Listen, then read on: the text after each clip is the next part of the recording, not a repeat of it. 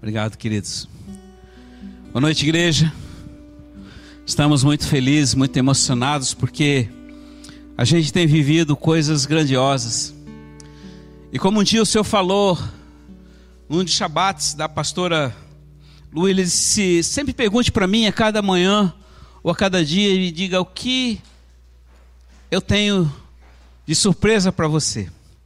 Eu não sei quantos de você faz esse tipo de pergunta. Mas eu aprendi a fazer isso todos os dias. E no início, eu ficava às vezes esperando para saber quais as surpresas que o Senhor tinha para mim. Mas depois, pasmem, algo parece que foi liberado do céu e a cada dia o Senhor tem me surpreendido de uma forma magnífica. É uma forma pessoal? Sim. Porque aquele que se relaciona pessoalmente com Ele sabe quando Ele faz coisas que te surpreendem. E eu sempre digo, Senhor, não somente para mim, mas também para toda a nação dos montes. E a gente tem sido surpreendido com a bondade dele, com a misericórdia dele, com a graça. E uma das coisas que me emociona muito é que o que a gente vive hoje como igreja, ela supera muito além a nossa capacidade de pensar e até mesmo de pedir.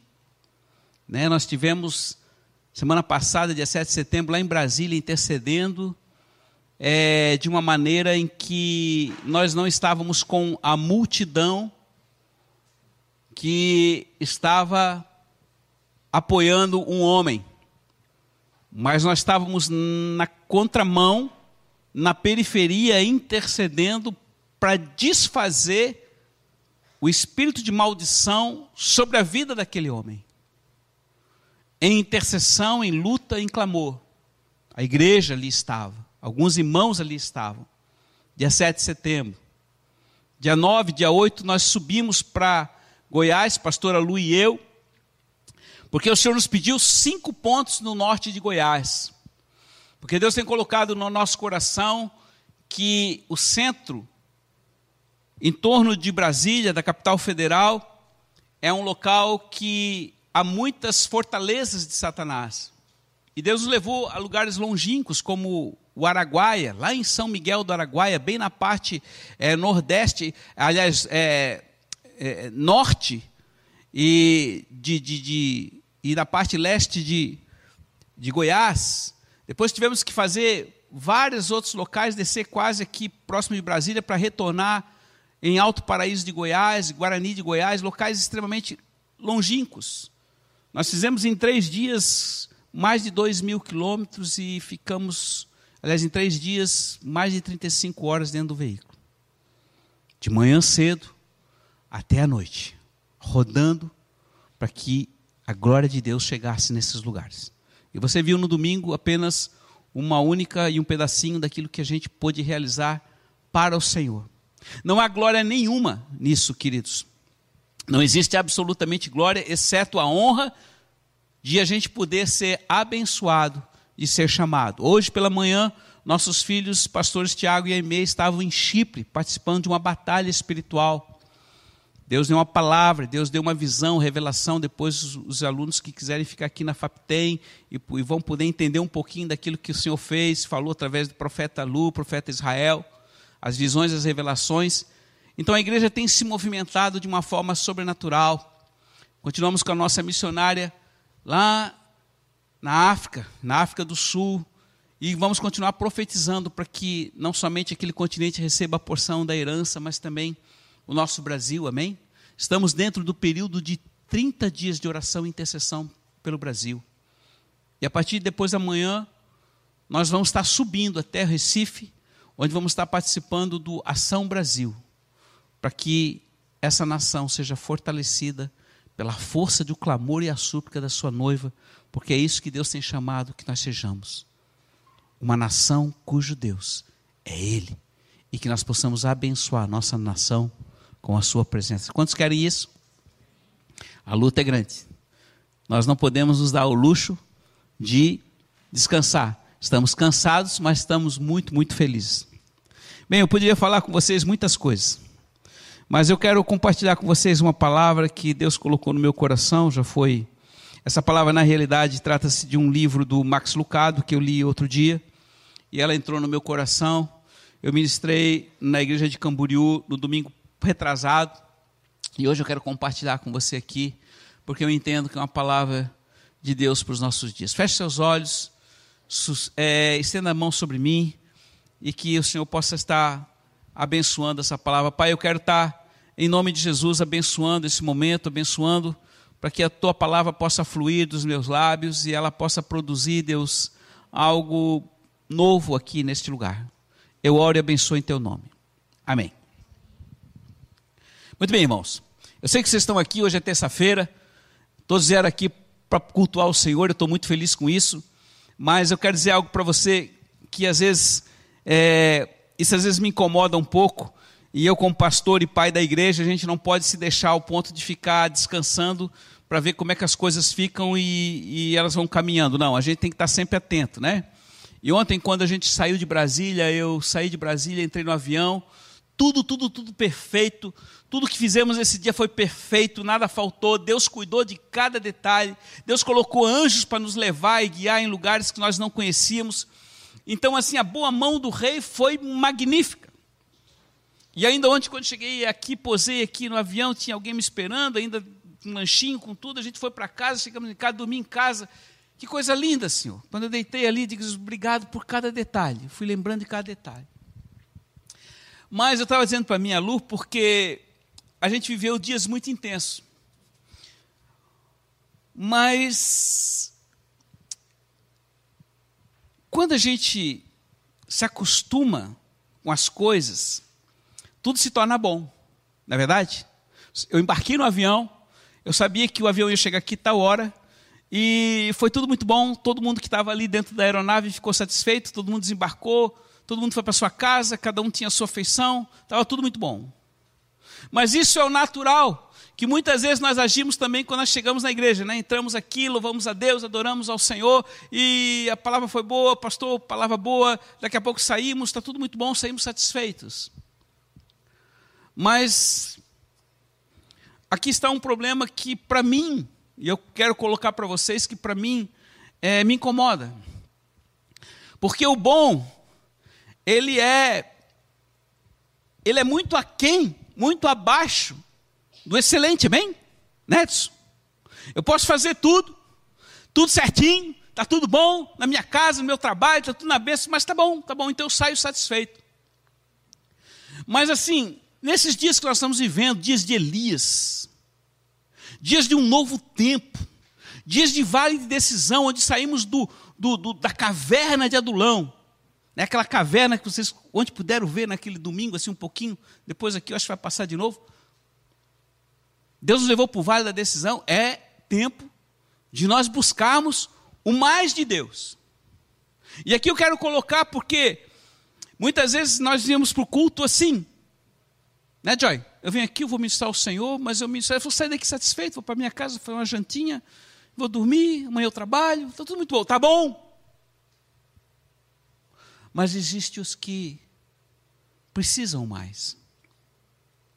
E eu quero hoje, em nome de Jesus, declarar que esse mais, que não se permite você se descansar no bom, possa invadir seu coração. Amém? Então, abra sua palavra em Lucas capítulo 5, do versículo é, 12 até o versículo 15. Lucas 5, ó, presta atenção, a palavra hoje é a infecção e a solidão. Talvez você hoje não esteja infectado de nada, mas teve um tempo que você ficou com Covid. Quantos pegaram Covid aqui? Pode levantar a mão. Ô oh, Jesus.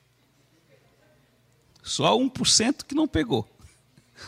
É bom você deixar a mão abaixada porque o inimigo não te vê. Não, amém, amém. Glória a Deus. Mas depois da infecção, muitos se sentiram na solidão. Sim ou não? Sim, porque essa infecção deixou muita gente dentro de casa e com medo de morrer, né? Mas veja bem. A palavra diz assim então: Estava Jesus numa cidade quando apareceu um homem cheio de lepra. Preste atenção. O homem estava cheio de lepra. Vendo Jesus, caiu com o rosto, ter, com o rosto em terra e suplicou: Senhor, se queres, tem poder para me purificar-me. Então Jesus estendeu a mão, tocou ele e disse: Eu quero, seja purificado. E imediatamente a lepra o deixou. Então ele ordenou àquele homem que ninguém o dissesse. Vai, porém, mostra ao sacerdote, oferece a tua purificação, conforme prescreveu Moisés, para que lhe sirva de prova. E a notícia a seu respeito, porém, difundia-se cada vez mais e acorriam numerosas multidões para ouvir Jesus, ouvir esse homem e serem curados por suas enfermidades também. Ele, porém, permanecia retirado em lugares desertos e orava. Quem que permanecia retirado? Jesus. Irmãos, vamos falar aqui do homem. Quem era o homem? O homem era um, um cara tipo Leandro. Ele de manhã ia para o trabalho dele, ele fazia as coisas dele, vendia lá, atendia as pessoas. Quantas pessoas você atende por dia, Leandro? Mais ou menos? Uns 15? 15, 20. Atendia, meio-dia vai para casa, vai almoçar, abraça as filhas, a Sarinha e a Bia, é apaixonado pela Grace, tem uma vida tranquila, uma vida boa, está trabalhando e vem para a igreja domingo, é um diácono, trabalha, serve com amor e alegria um homem normal, como qualquer um você. O Edson está aqui, o André está lá, cada um com seus afazeres, o Luan, e cada um, o nosso querido Júnior. Pessoas comuns, feliz, tudo está bom. Mas de repente, o Leandro está lá no computador dele. Daqui a pouco ele. Estranho. Estou sentindo a ponta do dedo. Estranho. Estranho isso. Será que eu. Estranho. É. O Leandro é exemplo, tá? O Leandro é qualquer um. Que eu digo. Da perso do personagem aqui. Não. Tá. Amém. Eu vou tirar o seu nome. Mas esse homem que trabalha lá na tapera, que tem um, uma lan house, de repente ele consegue, ele percebe que a mão dele, as pontas do dedo não começam a. E aí ele. Mas não dá bola, continua trabalhando. Daqui a pouco ele chega em casa, outro dia, acorda de manhã, lava aquele rosto. Quando ele lava o rosto, sangue. Sangue. Não estou machucado. Estranho. E de repente, algumas coisas meio diferentes começam a acontecer no corpo dele. Até que chega um momento que ele percebe que em algum lugar está saindo sangue. A camisa está manchada, a toalha está manchada de sangue. E as coisas começam a ficar estranhas. E aí ele chega para a mulher dele Acontecendo umas coisas estranhas. Sangue. Estou ficando com os feridos, não estou sentindo as coisas. E aí, a esposa dele olha para ele e diz: Cara, amor, não, não pode ser. Não é possível. Será? Será que está acontecendo comigo? Não. E de repente, ele cai em si. De o que está acontecendo com ele? É lepra. Irmãos, vocês observam a cabeça desse homem, que tinha uma vida normal, amigos, família, e de repente, a partir daquele momento que cai a ficha, ele não pode mais tocar em nada que seja vivo. Porque perante a lei, perante o sacerdote, ele é considerado imundo. Aquele abraço, aquele beijo que ele dava na sua filhinha, aquele relacionamento que ele tinha com a sua esposa de amor, com seus amigos, o apertar da mão, o bater a dar um abraço. Tudo isso naquele momento tinha acabado e aquele homem, para cada passo que ele dava para frente, as pessoas davam dois para trás, porque não chega, porque ele é leproso. Vocês imaginem a cabeça dessa pessoa, deste pai de família, que tinha uma vida normal. Tudo caiu, o céu caiu. Por que, Senhor? Por que comigo?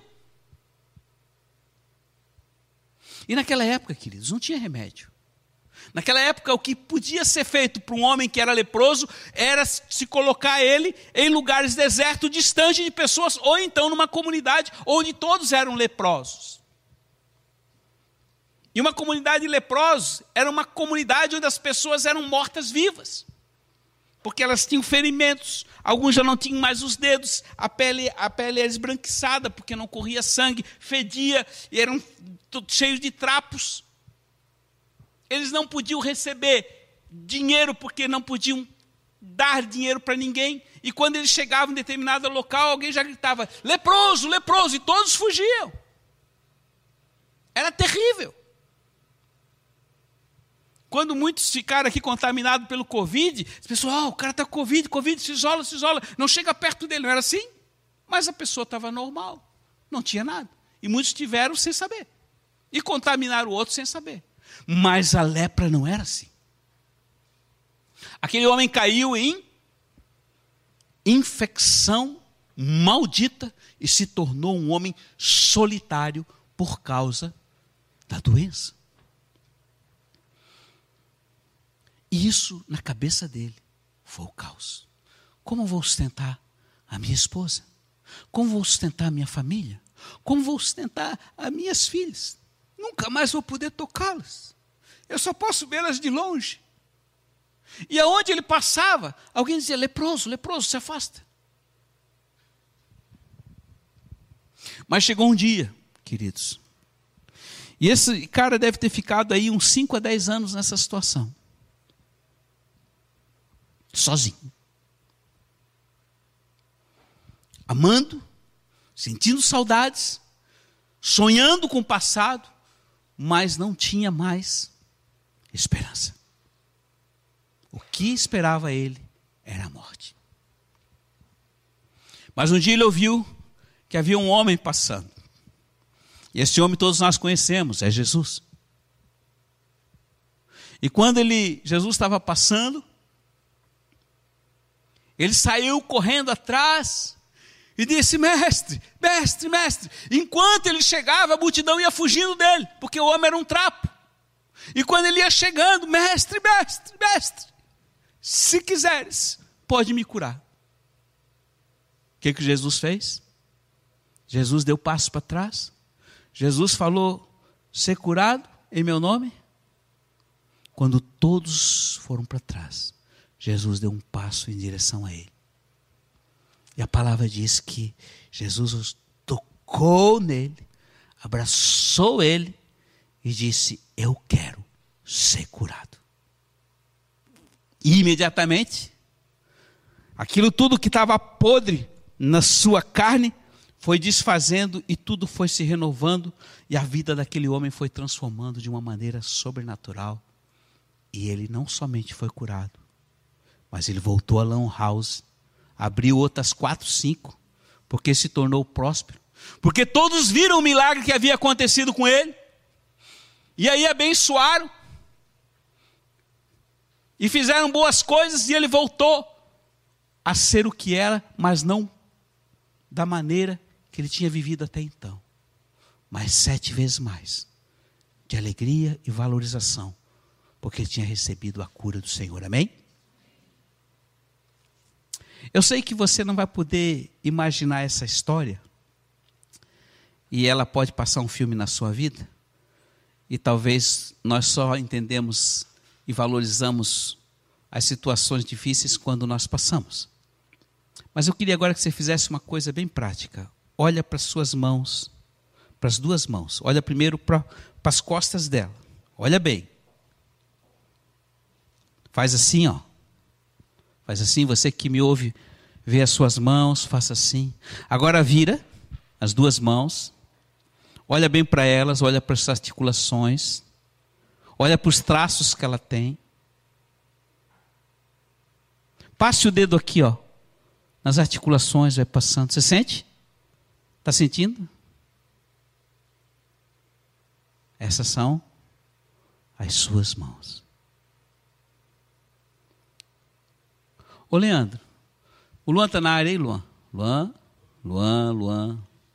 Ô Luan, se você fosse fazer um documentário sobre a sua mão, desde o nascimento até hoje, como você faria?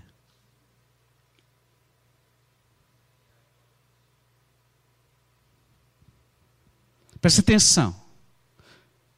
Se você fosse fazer hoje um documentário das suas mãos, desde que você nasceu até hoje, e você fosse ver esse documentário, como você iria reagir a essa história?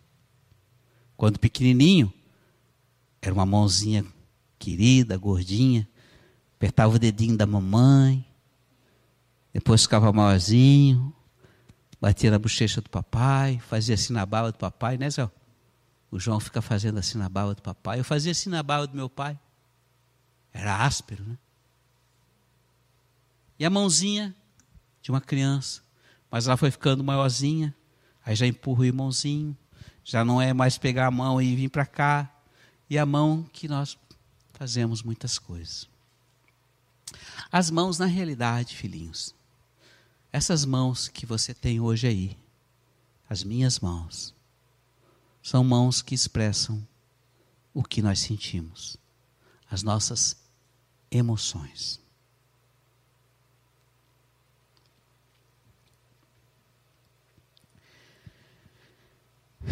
E elas são instrumentos de Deus para a sua vida. Todos nós aqui usamos ela constantemente, até dormindo nós contraímos, nós relaxamos. Mas elas são instrumentos magníficos para tudo que se faz, que se foi construído até aqui. Logicamente que cada parte do nosso corpo é vital, mas as mãos são as que constroem todas as coisas. E essas mesmas mãos que o Senhor nos deu, são as mãos que elas podem tanto amar, como pode afastar.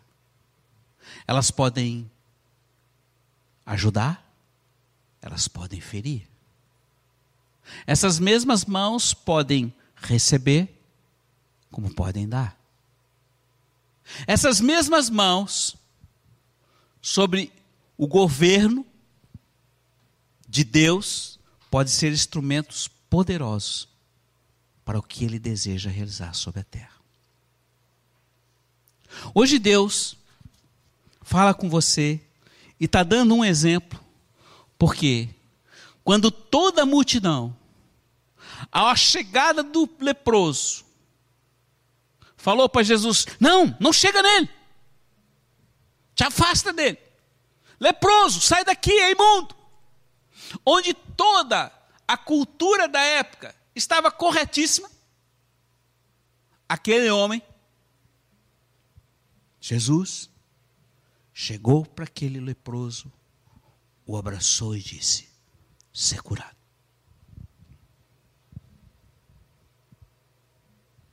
O que o Senhor hoje fala comigo e com você, e você que me assiste, é o seguinte: Suas mãos, elas não são suas, elas são dele. E o que ele deseja que fazer com elas é fazer exatamente aquilo que ele fez: amar, tocar, expressar e dividir este amor que ele tem dado para cada um de nós. Talvez você não tenha a revelação deste amor. Talvez eu não tenha essa revelação deste amor que Jesus tem para conosco, mas uma coisa eu sei: que o amor é manifesto pelas obras. Eu não posso dizer que eu amo a Simone se eu não abençoá-la. Eu não posso dizer que eu amo o pastor Adilson se eu não abençoá-lo com as minhas mãos. Certamente que as palavras têm muito poder, mas elas expressam aquilo que nós somos através das nossas mãos. Hoje Jesus deseja que de fato você possa colocar as suas mãos ao seu dispor. Ah, pastor, mas eu já tenho colocado. Eu sei que você tem colocado. Eu também tenho colocado. Mas muitas vezes eu faço isto. Muitas vezes eu disse: Isto não, Senhor. Isto eu não quero. Eu não vou tocar naquele leproso. E aqui está. O maior problema daquele homem não era a infecção. A infecção foi curada pela palavra. Mas a solidão foi curado pelo abraço do Senhor. Há quanto tempo você não abraça seu filho? Não abraça o seu irmão? Sabe? Filhos, a igreja que nós temos hoje, essa família, ela é formada por pessoas. Aonde há pessoas, há problemas. Eu sou um problema. Mas eu muitas vezes não percebo que eu posso ser um problema para alguém. Porque é mais fácil ver o problema no outro do que a mim mesmo. Mas independente disso, Deus nos juntou para que nós nos amássemos. E valorizássemos o que Ele, o Papai, nos dispensa a cada dia, graciosamente. E tanto é a sua graça para conosco, que hoje nós não nos limitamos à igreja de Florianópolis, hoje nós estamos nas nações. Hoje nós estávamos com quatro ou cinco irmãos lá no Mar da Galileia, na maior festa, andando de barco no Mar da Galileia, depois vou passar o vídeo aqui, para você ver.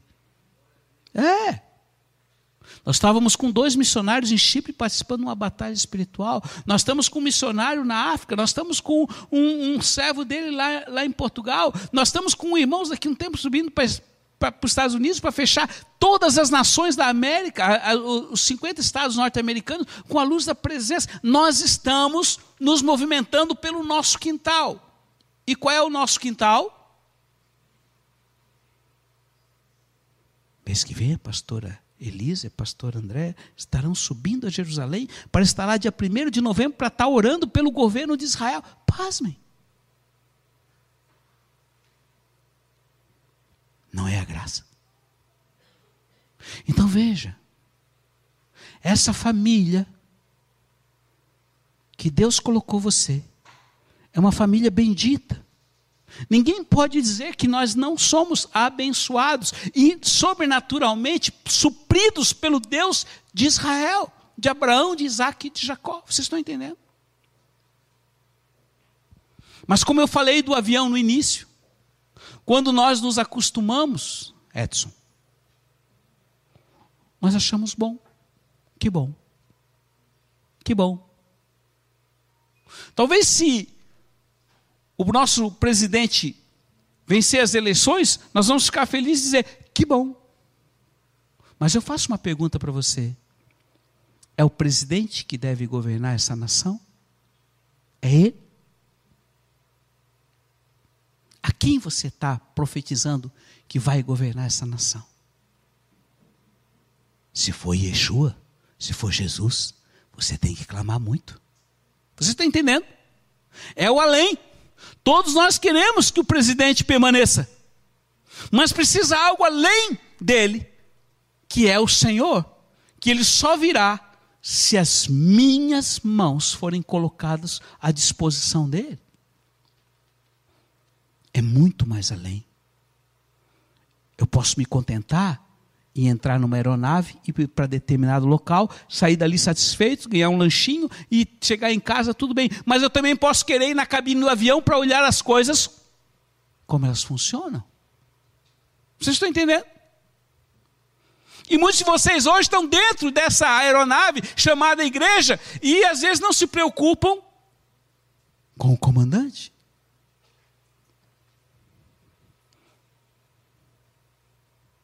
Olha para suas mãos de novo. Veja que instrumento magnífico.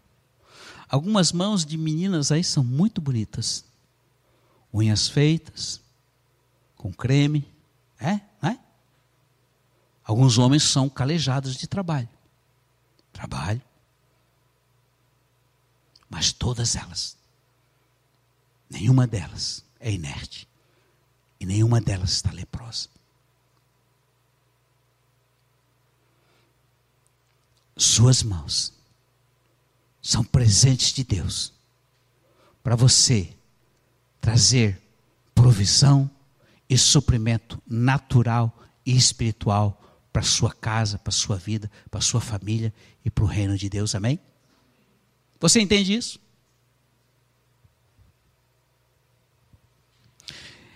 Então eu queria hoje que você tivesse a revelação e a gratidão de que este instrumento, esses dois instrumentos de cinco dedos, cada mão são dez dedos, você colo pudesse colocar à disposição dele, até mesmo você aí em casa. Tem aquela música que nós cantamos que diz: Toma as minhas mãos, eu não preciso delas se não for para te tocar. Aí eu faço uma pergunta para você, pastor Elisa: como você toca a Deus?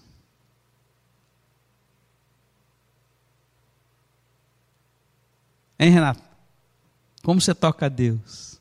Você já tocou Deus? Alguém aqui já tocou Deus?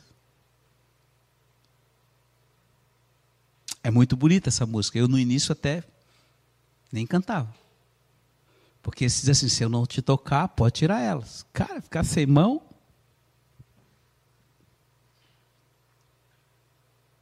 Sabe como eu posso tocar Deus? Eu posso tocar Deus quando eu toco aquele que tem o Espírito dele. Olha para o seu lado. Olha para quem está do seu lado. Quem está do seu lado tem o Espírito dele. Tem Deus nele. Então aqui eu quero colocar para você que ao invés de você fazer assim, mesmo que aquele aquele para você possa ser considerado leproso, se você ama a Jesus de fato, abrace ele, abençoe ele e diga ser curado de tua solidão. Porque a maior alegria daquele homem, queridos, não foi ser curado da sua lepra, foi que ele pôde voltar para casa, abraçar seus filhos, amar sua esposa, voltar para o seu trabalho. A vida dele mudou de uma noite para outra. E você sabe que essa noite pode ser uma noite de mudança na sua vida, se você entender isso que esses instrumentos de trabalho que Deus deu para você, eles podem se tornar tão poderosos, tão poderosos que você mesmo vai se surpreender e que você vai dizer: Senhor, que surpresa! Como eu coloquei a minha mão sobre determinada fulano, determinado ciclano que estava doente durante anos e ele ficou curado. Como eu abracei este e ele pôde sair da solidão. Eu louvo a Deus quando vem gente nova. Porque quando vem gente nova, em Cristo é como bebê, né? Bebê é cheirosinho, querido, não incomoda. É. Lógico que tem que trocar fralda. Faz xixi, incomoda à noite, chora. Mas é uma benção. Mas a vida do reino é assim. Então hoje eu queria colocar a você esse desafio. Se você entende que essa palavra é para você hoje, que você pode amar o pior e mais desprezível pessoa do mundo, e colocar as suas mãos, porque Jesus não veio para os bons. Jesus veio para os complicados. Jesus veio para os que não eram. E chamou doze da pior espécie, mas fez deles homens que tiveram a honra de dar a vida e as suas mãos em favor do seu reino. Se você tiver afim, vem para frente, pertinho do altar, e estenda as suas mãos no altar e diga: Senhor, eu quero. Senhor, eu desejo. Enquanto isso, os músicos cantam. Eles vão cantar a meia voz. E você fala com ele. Você não precisa dizer nada para mim. Você simplesmente diz: Senhor, eis aqui as minhas mãos. Unge as minhas mãos. Usa as minhas mãos. Eu quero tirar da solidão quem está à minha, à minha volta. Talvez a sua esposa esteja solitária e você não perceba. Você, homem, não percebe. Talvez sua esposa esteja angustiada com muitas aflições. E ela precisa de um abraço. Talvez o seu irmão que está com o coração partido, machucado. Hoje papai quer usar suas mãos para curar.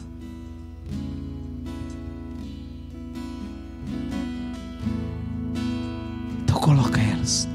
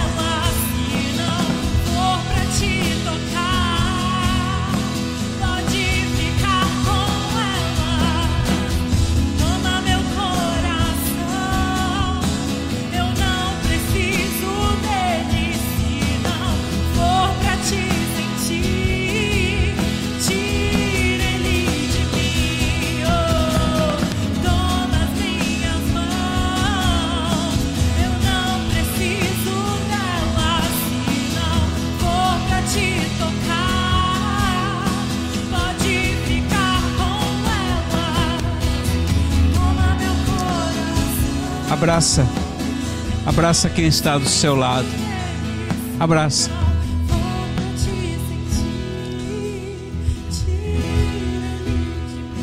Pode sair do seu lugar.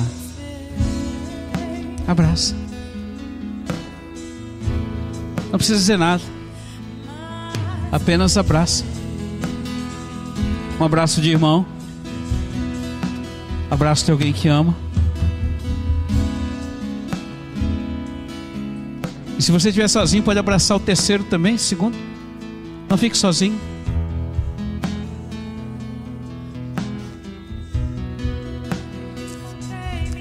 Pai, que nessa noite esse abraço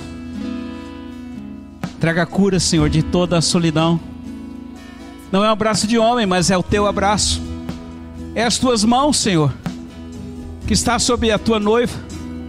Mãos que não mais se afastarão, não mais fecharão, mas estarão abertas.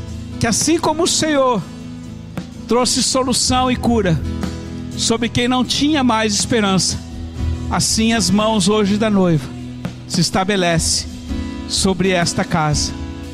As mãos dos teus filhos, as mãos dos teus levitas, as mãos dos adoradores, as mãos dos apaixonados.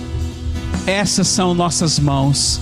E nós, Pai, estendemos por todas as nações, todas as nações onde o fogo da tocha já chegou, a presença de mãos santas. Abençoamos nossos filhos nas nações. O pastor Tiago, o pastor Aimee, Senhor. Abençoamos, abençoamos o André, a sua família, abençoamos a Ju, abençoamos o pastor Bruno, a pastora Mari, Senhor. A Senhor, a, a vida da Beth, e de tantos outros que estão hoje lá em Jerusalém, nós abençoamos, nós abençoamos os de perto e os de longe, abençoamos a igreja da penitenciária, Camboriú, Blumenau, Timbó, Jaraguá do Sul, até mesmo os irmãos de Londrina, os irmãos de Ourinhos, nós abençoamos em nome de Jesus e estendemos desde Jerusalém até os confins da terra e declaramos mãos santas que edificarão o reino de Deus sobre esta terra. Então, Deus, toma as nossas mãos, toma as nossas mãos. Elas são tuas. Queremos te tocar, Jesus.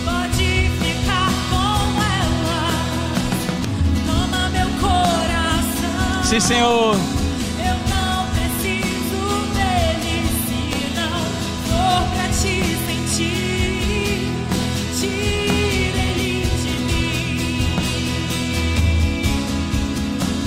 Obrigado por essa noite. Obrigado, Deus, porque a infecção e a solidão são curados em Ti. Obrigado porque as Tuas mãos sempre estão abertas para conosco. E agora, Senhor, as nossas mãos te pertencem. E nós faremos o melhor para Ti, para o Teu reino. Então vem, vem e habita.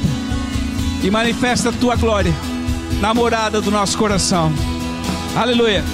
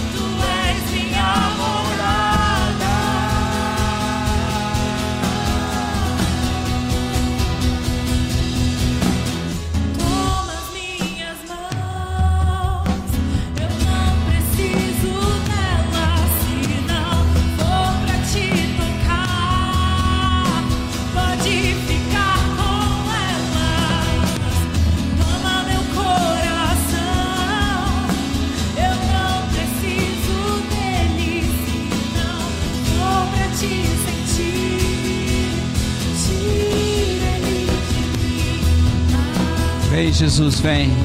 Vem. Vem. Obrigado, Pai. Obrigado por essa noite. Obrigado, obrigado.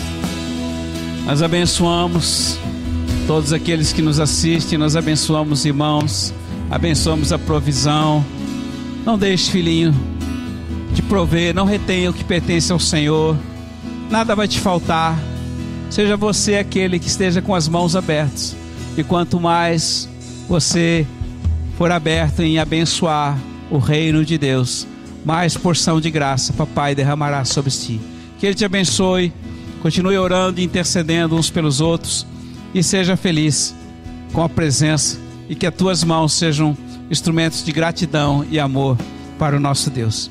Deus abençoe você que nos assiste, fique na presença e a glória dele esteja sobre você. Um grande beijo e o shalom de Deus. Aleluia.